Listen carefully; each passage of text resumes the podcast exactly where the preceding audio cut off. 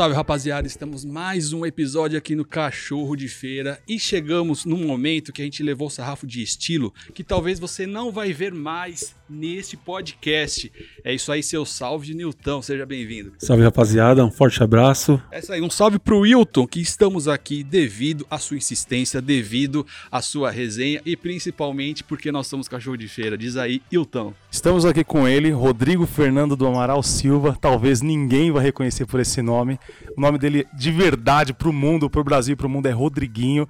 Ele tem uma história na música brasileira. É uma honra para mim estar aqui. Eu insisti muito, eu pedi muito pro Saulo, eu perturbei o Saulo e tô aqui hoje com o Rodriguinho. É inacreditável e a galera do Cachorro de Feira é justamente isso. Cachorro de Feira é luta, é conquista, é passar embaixo da barraca, é pegar o peixe, é Cachorro de Feira. É. Tamo aqui, cara. a gente fala que Cachorro de Feira é quem come de tudo, nunca morre de fome. Então, Rodriguinho, seja bem-vindo aqui à nossa resenha, seja bem-vindo ao Cachorro de Feira. É um prazer recebê-lo aqui, cara. Imagina, prazer é meu, cara. Faz tempo que a gente se fala mesmo. Ainda bem que deu certo. E tamo aí, gente, tamo aí. É isso aí, Rodriguinho. Já vou perguntar para você o seguinte nesse período todo de isolamento é, que a gente acabou passando, que a gente nem sabe o que ia acontecer, queria saber se isso interferiu, cara, na sua produção musical, na sua produ como produzir o seu conteúdo, o seu novo projeto, seu novo trabalho, composição, como é que foi isso para você, para quem trabalha com música, é, é, muito. É, trabalhar com música é muito da sua sensação de passar o que você sente. Se, como é que mudou isso, cara? Ah, cara, é. A única coisa que mudou mesmo, assim, da, da, da, minha vida musical foram os shows, né? Os shows pararam realmente, nunca mais teve, né? Eu ainda não fiz nada na quarentena. Fiz, para não falar que não fiz, fiz um show do legado num drive-in em Curitiba. Mas só isso, cara. A produção, pelo contrário, aumentou bastante. Eu montei um estúdio em casa no meio da quarentena, porque eu tinha demanda de produção e por conta da quarentena, muitos funcionários não, não iam e tal. Eu falei, cara, eu vou montar um e vou aprender a fazer tudo dentro de casa para eu conseguir fazer tudo. E fiz, cara, montei e trabalho todos os dias produzindo, todos os dias produzindo. Então, assim, foi, foram só os shows mesmo. Os shows. Teve é, mudança de rotina, de questão de horário, assim, de você produzir mesmo? Ou não, cara, deu vontade, você vai lá? Não, deu vontade, eu vou.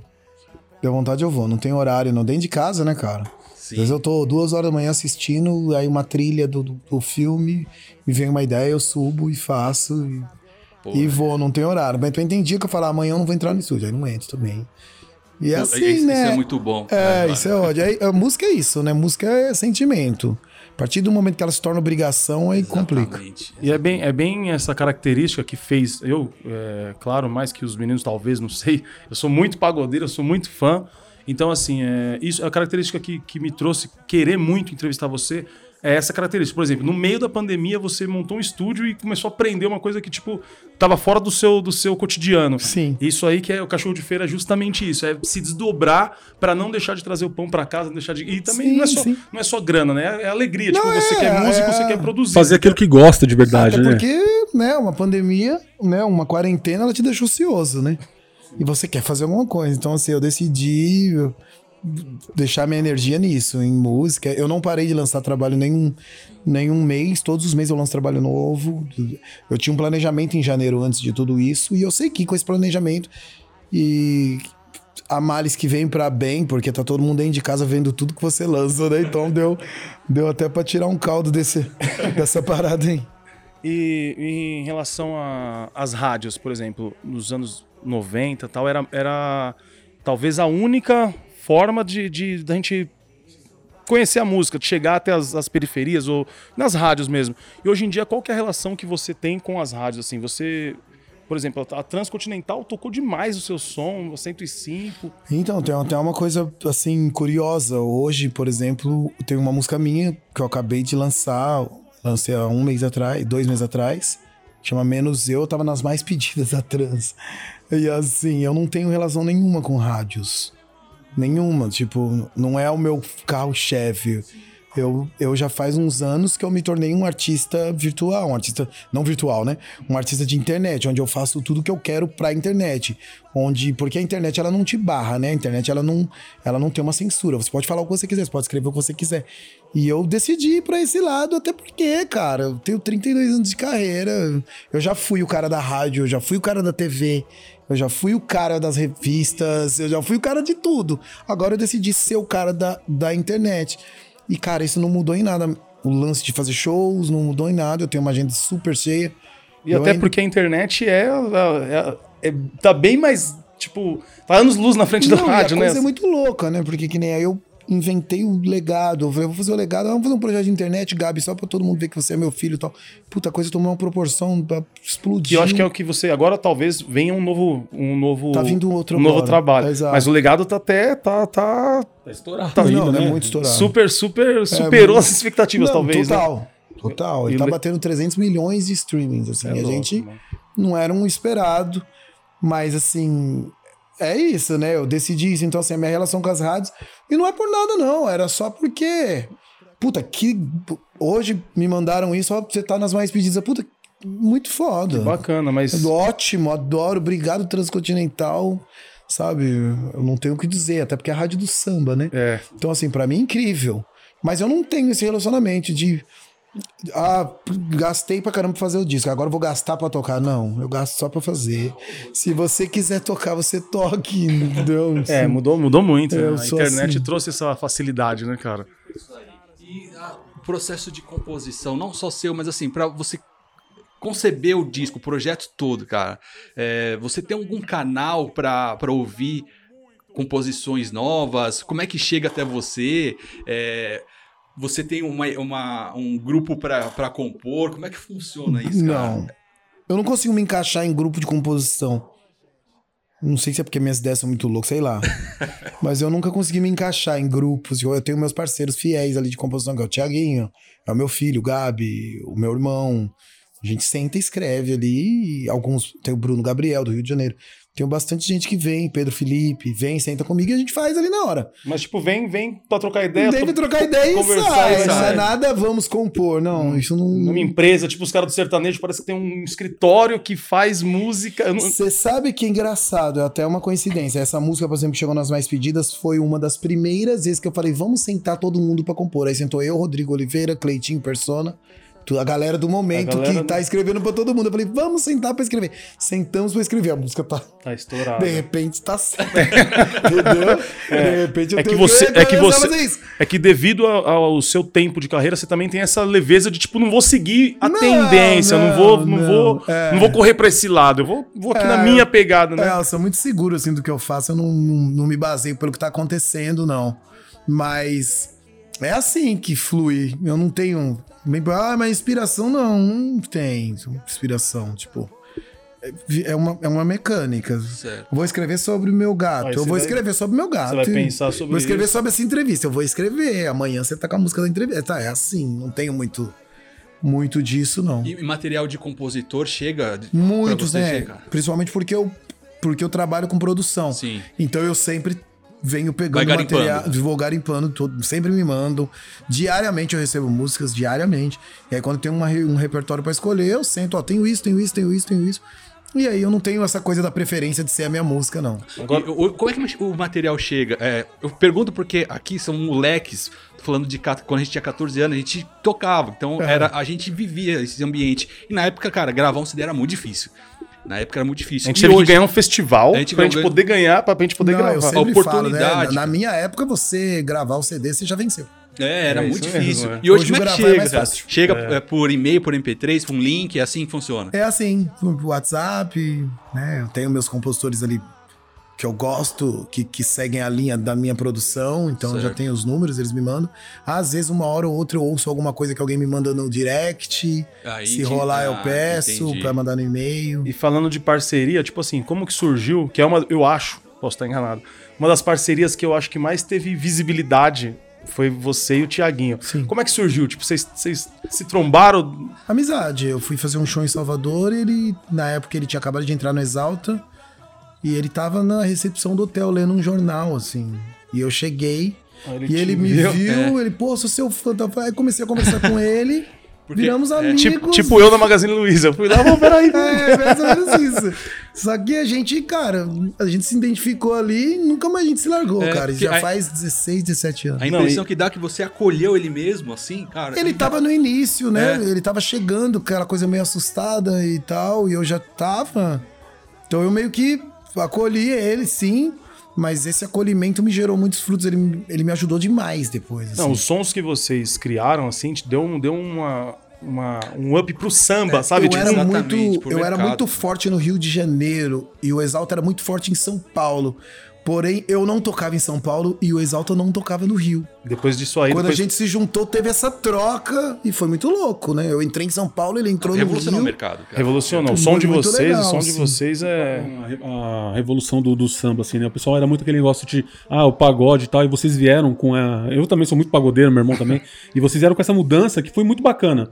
A Muita gente gente pode até é, criticar, mas é, pensando no- na, na- questão de evolução do samba, foi uma coisa fenomenal, Tipo, cara. tem gente, muito que, tem gente que é acostumada a reco-reco, pandeiro, não sei o que. Vocês Ah, vieram pra fazer toda a revolução. E no, e no samba de vocês, do Tiaguinho, eu acho que vocês trouxeram uma linguagem pros jovens. A música de vocês... Tudo que é novo assusta, né? É... Tudo que é novo assusta, né? Tudo que é novo a gente. Aí tem aquela pessoa que é mais conservadora. A gente toma muita pedrada por causa disso, né? Não só nas composições, mas na forma de produzir, na forma de se apresentar, na Se forma de se vestir. vestir, Verdade. na forma da instrumentação. Quando eu coloquei guitarra, mas vai colocar guitarra, vou colocar guitarra. Eu gosto de ouvir guitarra em outra música, por que eu não posso ser no samba? Então, sempre teve muito disso. Mas a gente sempre seguiu reto, cara. E, tipo, vamos lá, é o nosso som, é o que a gente quer. Vamos lá, a gente faz música pra música, a gente não faz. Pra é, crítica. né? é, e, e assim, graças a Deus a gente ganhou grana com isso, a gente se deu bem. Mas a gente nunca fez pensando em ganhar a grana. Quando você faz a música pensando em ficar rico ou ganhar grana, aí você tem que estudar o mercado, o que, que tá acontecendo, vamos fazer aquilo ali. Então. Mas quando você não pensa nisso, você simplesmente faz. E foi o que a gente sempre fez, a gente simplesmente fez. E o diferencial é tudo é Ganhamos esse. grana É o diferencial. do Legal. cacete, mais fácil ainda. Agora porque pior. Ficou gostosinho, né? Agora ficou melhor ainda. Agora vamos Tipo, fazer outras coisas. Já que veio a grana, né? É isso, mas é um trabalho, né? É um trampo, É, é um é trabalho. Rodriguinho, tem, tem uma galera molecada, principalmente a que nos ouve, que não conhece ou não tem ideia do trabalho que, que teve um, um dos caras que a gente perdeu recentemente, que é um baita produtor, o Sacomani. Ah, sim. Então a molecada não tem ideia o que esse cara ajudou, contribuiu pro cenário. Ah, Tipo, não, só viu tipo, ele como jurado, tá ligado? jurado, Conhece o. Renato Sacomani como Eu jurado. aprendi muito, eu aprendi parte da, da minha área de produção, aprendi com ele. É, como era trabalhar com esse cara? Então, cara, você sabe que acho que o primeiro samba gravado dele foi eu, né, com o Sorria. Assim, Verdade, quando- é, né? então assim, é um dos maiores sucessos de composição dele. Quando ele faleceu, passou várias, Exato. várias Esse vezes. disco em especial ele não produziu. Esse não foi uma produção dele. Mas no, no- no seguinte ele já produziu. Esse ele só pôs a música. Ele já tinha colocado no primeiro, que era Quando a Gente Ama. E já, eu já virei fã dele como compositor, eu sabia da trajetória dele e tal. Até porque ele produziu o Tim Maia, que era um artista que eu gostava, então eu Quem já não é, sabia. né? E eu tive a chance de trabalhar com ele no estúdio e ver como é trabalhar com ele. É incrível, esquece. Não existem mais produtores igual, igual, igual ele, não. Não tem. Não, não tem. Era uma, um, São- tinha uma sensibilidade não, absurda, não, não, né? são poucos, assim, a ponto de falar uma parada que você fala, pô, será? mano? E era, sabe? E era, certeza. E Então era, você isso que na nos- rádio é. vai soar tal, mas será? Porque ele também era radialista, Sim. então ele, ele manjava de tudo, assim. Cara, um dos maiores aprendizados da minha vida e uma perda imensa pra música. A gente, a gente havia combinado aqui, eu sempre mudo, tudo que a gente combina sempre, sempre faço ao contrário. A gente já combinou de falar coisas novas e dos seus projetos futuros, mas não tem como eu não falar, tipo, lá do seu passado. Beleza, eu Tá. só quero, eu quero só tirar uma dúvida. Você fez parte do Toca do Coelho. Fiz. Aí depois do Toca do Coelho já foi moleque travesso. Moleque Travesco. Qual a idade que você começou no, no Toca do Nove Coelho? anos. Você vive de música então desde criança. Desde criança. Toca do Coelho, o moleque travesso, os, Os travessos, e agora você, que é Exato. você, que agora tem. Agora você tem a sua família com Ah, você. né? agora Tem- é o legado. Era o Rodriguinho, agora é o legado que a família. Era não, é o Rodriguinho, mas trouxe a família, tipo, o filho dele junto, tá fazendo um. E, e na sua casa sempre foi assim, tipo, você músico, aí Sua mãe, acordar seus com pais? música, você... A minha família É. sempre foi toda musical. A minha família, ela. Eu tinha um tio que era baterista, eu tinha um outro que era tecladista, a minha avó tocava cavaquinho. E a minha mãe começou a tocar cavaquinho, aí eu quis aprender porque minha mãe tocava. Mano, muito louco, assim. Minha família sempre teve muitos músicos. Muitos. E eu, eu vivia ali. Mas eu não era um cara do samba, não. Eu era um cara do rock, do black. Você curtiu outras coisas, né? É, curti outras, outras Que viagens. até assim. teve, teve bastante referência no, no- na sua trajetória, né? O lance do, do rap, um Da pouco black assim. music total. Black music tem Total, muito, né? é, foi o que fez os travessos chegarem onde chegou, foi essa, essa troca.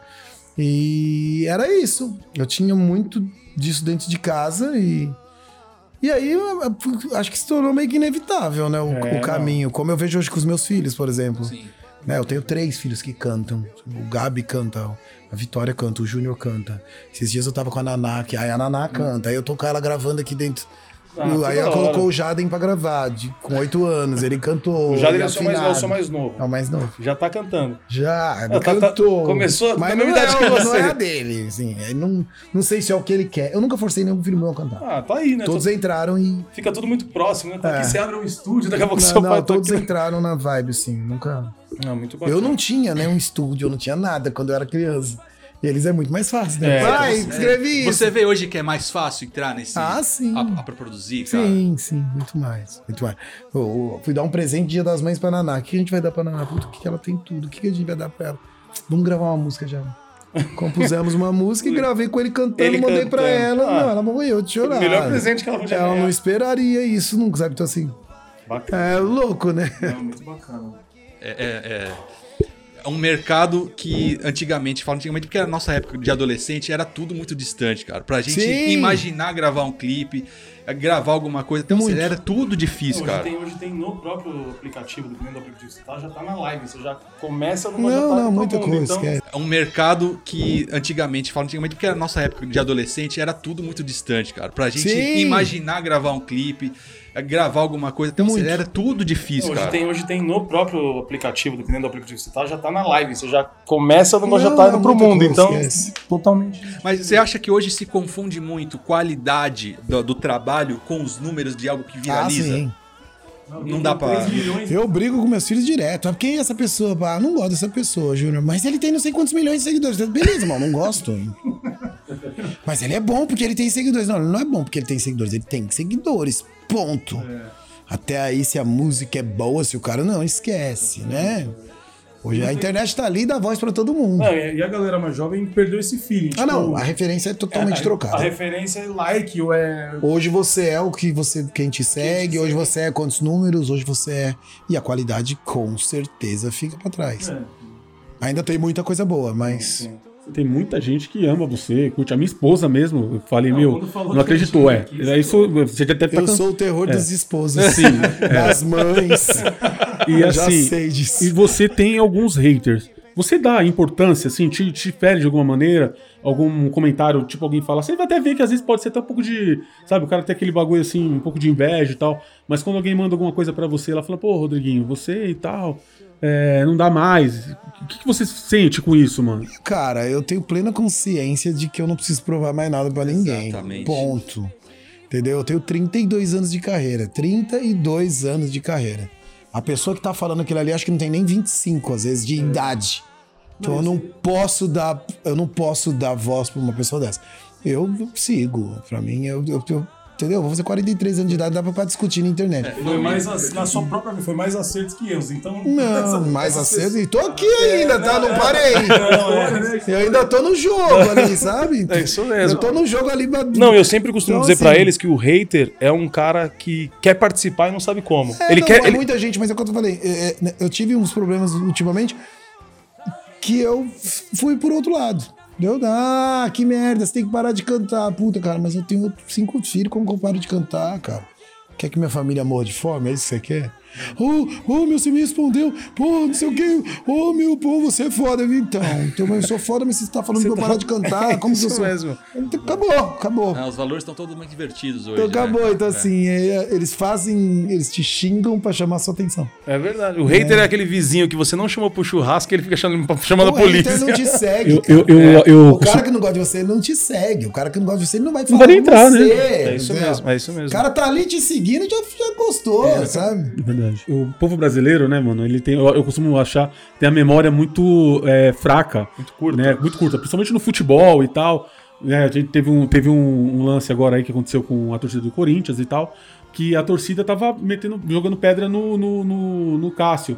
Então eu costumo ver assim, por ganhou exemplo, a a, história, o que você já fez de lá pra cá, que nem eu sempre curti. Sempre assisti. É que então, a gente tem que ter um pouco de respeito quanto a isso aí. Ah, mas isso é uma coisa nossa, é uma coisa do brasileiro. De não respeitar a trajetória de quem já teve, de não, de não, de não entender da onde saiu aquilo que ele tá fazendo, sabe?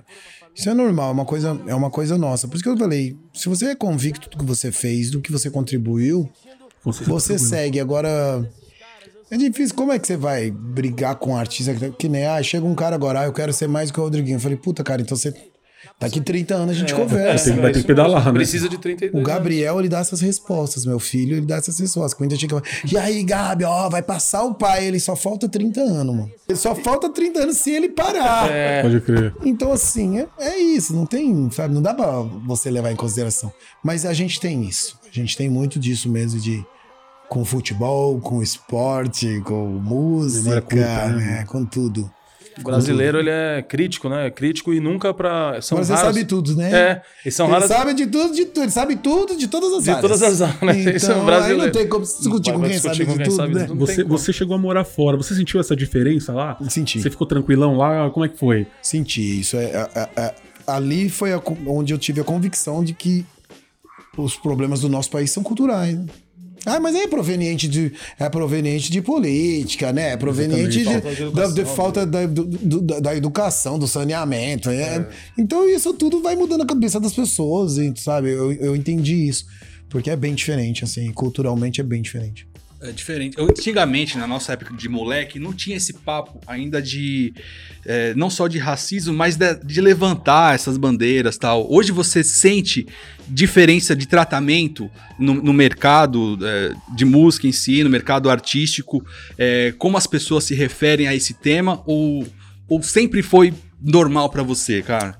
Então, a pessoa que ela é antirracista, ela é antirracista, mas tem muita gente que é antirracista pra postar ali, É. pra aproveitar. Dá pra, um- dá pra perceber essa diferença, ah, né? sim, né? O cara nunca falou, agora tá falando, sabe? Eu, esses dias eu resolvi me manifestar em relação a essas coisas e a primeira coisa que eu escrevi foi: eu me desculpa, mas eu me senti envergonhado por tantas vezes, tantas situações que eu já passei onde tinha racismo e eu não me pronunciei. Mas agora eu não aguento mais, eu não quero mais. Eu tenho meus filhos pra proteger, eu tenho uma série de coisas.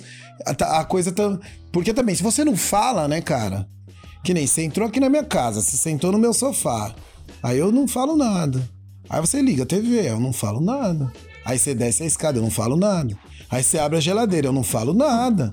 Aí daqui a pouco você deita na cama, eu não tô falando nada. O dia que eu for reclamar, você fala, ah, cala a boca, você nunca falou nada, rapaz. Você quer falar? Entendeu? Então, é meio que é esse sentimento.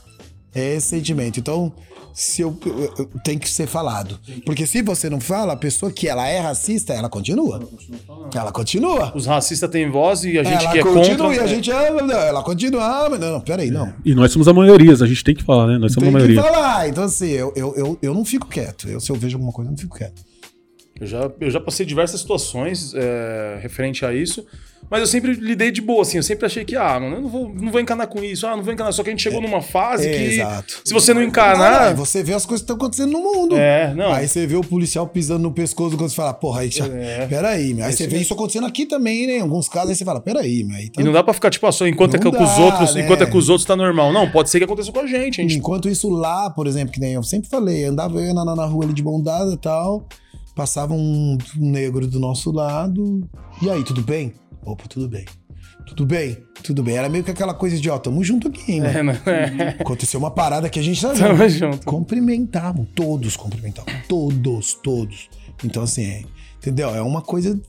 É, é, é, é A gente tem que se unido. unir, né? A gente, A gente tem que ser assim, É. senão. Você já passou no, no cenário musical, assim, em, em- em chegar, sei lá, começo, começo, produção, passou algum tipo de, de situação que.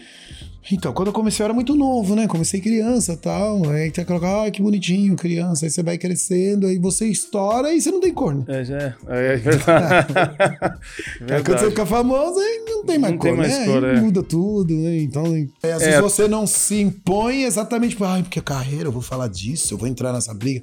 Mas tem que entrar. É, e às vezes até quem é fã, até, claro, depois que você estoura, até quem é racista quer tirar foto com você. você fala, ah, eu vou tirar não foto. cor, não é, é isso mesmo. Eu vi isso de um amigo meu quando eu morava em Alphaville. A gente era os únicos negros do condomínio. Ele tinha uma casa lá e eu também. E ele falou, puta, porque quando acontece, você já passou por isso? Eu falei, cara, eu nunca passei. Ele contando o que acontecia com ele, eu falei, cara, eu nunca passei por isso. Aí ele falou isso, ele, puta, artista não tem cor, né, Rodrigo? É diferente. Falei, pô, eu parei pra pensar quando ele falou isso. Eu falei, Verdade. Puta verdade, né, mano? Aí você começa, será que se eu não fosse o Rodriguinho, eu ia estar. Aí você começa a pensar, aí acabou, né? Aí você entra numa brisa É, e não. você começa a ver tudo Você que começa a fez ver merda na vida. isso, e, e começa a ver tudo. Fala, o que eu- falaram pra mim aquele dia, olha onde eu tava. Aí começa. Não, eu sempre, eu sempre falei pra eles, a gente, diversas vezes a gente tava tocando em algum lugar, que a gente tocava, fazia, fazia um trabalho com uma banda, e passava, tipo, a viatura. O pessoal falava assim pra mim, se esconde, negão, se esconde. Quantas É, vezes? sim, nunca passou por isso aí, só que assim, é um racismo, tipo, escondidinho, é brincadeira, a gente é tudo amigo. Aí vai comer uma feijoada, põe a luva, põe a luva, que não sei o quê. É umas coisinhas assim, ah, É, você, Você tipo- tipo... ah, ah, o cacete, Não, então, hoje em dia você já pensa, fala, peraí, mano, não é, não é, haha, é, é justamente isso. Exatamente, entendeu? Se esconde por quê, seu palhaço? Já você aceita a mão na cara do cara. É, mano. E alguns ambientes, assim, é, provavelmente de artista você deve ter frequentado, quando você olha, cara, só tem você de preto, o máximo segurança. Eu, como faço gravação também pra, pra, de áudio e vídeo, às vezes faço alguns eventos assim. Teve uns que eu fiz, tava eu e o Thiaguinho mesmo, só. Olhei e falei, só eu e ele. E outro que- que eu fui também de futebol, só tava eu e o Denilson, o resto todo mundo branco. É muito louco, o negócio, todo mundo tá falando desse negócio do Magazine Luiza. É, que isso é, não, não é racismo, irmão. Racismo reverso, né? Essa é, parada aí. não tem isso, irmão. Quem que, você viu um gerente preto lá? Você não viu. Você viu um, um cara que contrata lá um do RH preto? Você não viu. Onde você vê o preto? Você vê o preto varrendo, você vê o preto ve- vendedor, você vê o preto. Você não vê. Agora o cara fez um bagulho pra ter essas pessoas nesses cargos. Ah, mas não, mas peraí, mas você sempre teve esse privilégio, você sempre teve nesse lugar. Deixa a gente Deixa, estar um pouco. deixa os caras colar também. Entendeu? É Essa isso é a ideia. tem- mas assim, é. ninguém entende, né? Exatamente, tem essa conversa. Não, e detalhe, né? Você já viu alguma roda de branco debatendo sobre a dificuldade de ser branco? Não existe, né, mano? Não existe. Qual Olha é? lá, a gente é branco, porque não existe isso, cara. Ah, não, a gente não pode entrar ali porque a gente é branco. Se a gente entrar ali. Isso não existe. Existe nós falando isso. Puta, vai entrar ali, puta, mas. Não, e assim, Nossa, a gente tem. Nunca vi, tá ligado? a Então gente, tem, a gente tem umas coisas assim, tipo, pô. Ah, os caras querem falar de racismo reverso nessa hora. Não. A tem, isso. eu, por exemplo, eu tenho cabelo duro, meu cabelo é duro. Tipo, ah, se deixar grande, puta, meu cabelo tá, tá mal arrumado. Se, se você alisa, pô, você quer ser branco. Tá ligado? Então se a gente Aí fica. você raspa, é bandido. É, é, tô, é, a rota te pegou todo negão, tem o cabelo raspado, tá ligado? Então a gente fica meio que. O que, que eu devo fazer? É, é você se assumir, mano. Meu cabelo é duro, é esse aqui, velho. Você não Exato. gostou? É, não é? Se assumir. Sem medo, mano. Mas é bom, é bom acontecer essas coisas no mundo que dá uma, dá uma chocalhada. É, na as pessoas começam a debater coisas Dá, que né? não Pra gente acordar um pouco, é, né? As Tem pessoas muito... começam a perceber e não fica aquela coisa, né, escondida, não fica embaixo do pano. Você sabe que tem.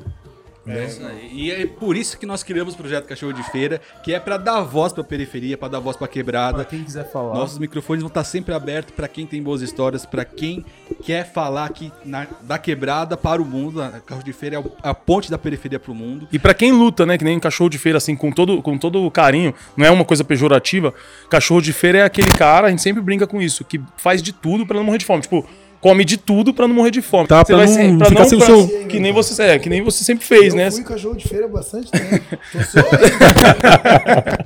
Mano, é- é- é- essa era a nossa nosso intuito. pegando pra dar pros filhos, né? É, isso- verdade. É, esse, esse era a nossa ideia de entrevistar você, porque eu, eu te reconheço como cachorro de feira disso. É isso aí. E pra molecada que tá nos ouvindo, que acha que as coisas são fáceis, não é do dia pra noite que as coisas acontecem. É muito trabalho, cara. Não tem essa, né? Sim, sim. É muito trabalho. Você tem que trabalhar, acreditar no que você faz, que as coisas vão acontecer. Exato. É, é isso aí. Então, Rodrigo, eu queria agradecer ter Eu aberto que a- agradeço, as pá. portas aqui da sua casa, a gente ter gravado aqui, a oportunidade. Muito obrigado, cara. Muito Imagina, obrigado eu que mesmo. agradeço, papo bom. Tô à vontade aqui, trocando ideia. Obrigado aí. A galera que curte cachorro de feira, continue curtindo o podcast dos caras do caramba. E é isso aí, tamo junto. Eu que. Você sabe que eu tava olhando e eu tava falando já que eu precisava dela. É, o que eu, eu só queria falar uma coisa, né, pra rapaziada da quebrada aí, que a gente conseguiu, chegamos aqui. Mas assim, é porque ele tem a visão, né, mano? Ele veio de lá, na, da luta da sofrida, das estradas que você pega aí. Né, o, o meu amigo pessoal, o Rodrigo Moreno, toca com você e fala das suas resenhas O no, Una? no, no- é, no- nos botecos e tal. Depois, quando acaba, vão comer. E assim, só tem essa sensibilidade quem passa por isso mesmo. Então, obrigado por ter aceitado a gente na sua casa aqui. Tamo Muito junto. agradecido. Eu só deixei essa entrevista acontecer por causa dessa camisa. Obrigado, viu? Não, não, é isso aqui. Isso aqui. Obrigado, viu, mano? Obrigado. Tamo juntasso. É, o cachorro de feira ah, proporciona a gente realizar alguns sonhos. Cara, é pros moleques de 14 anos lá que ouvia, puta, você cantar, ver o seu show, cara, é, É, satisfação, de verdade, velho. É que a gente se conheceu no orfanato, né, todos aqui. crer. Ah, Tamo junto. Esposa, que tem 40 anos, é, sabe ela pra mim? Por favor, pelo amor de Deus, peça um autógrafo pro Rodriguinho. Eu vou pedir, amor, vou pedir sim. É engraçado. É isso. Tamo junto. Então, você que está nos ouvindo, muito obrigado por ouvir nosso episódio. E nos vemos na próxima sexta-feira. Agora você pode sextar. É isso aí. Fechou. bora. Valeu.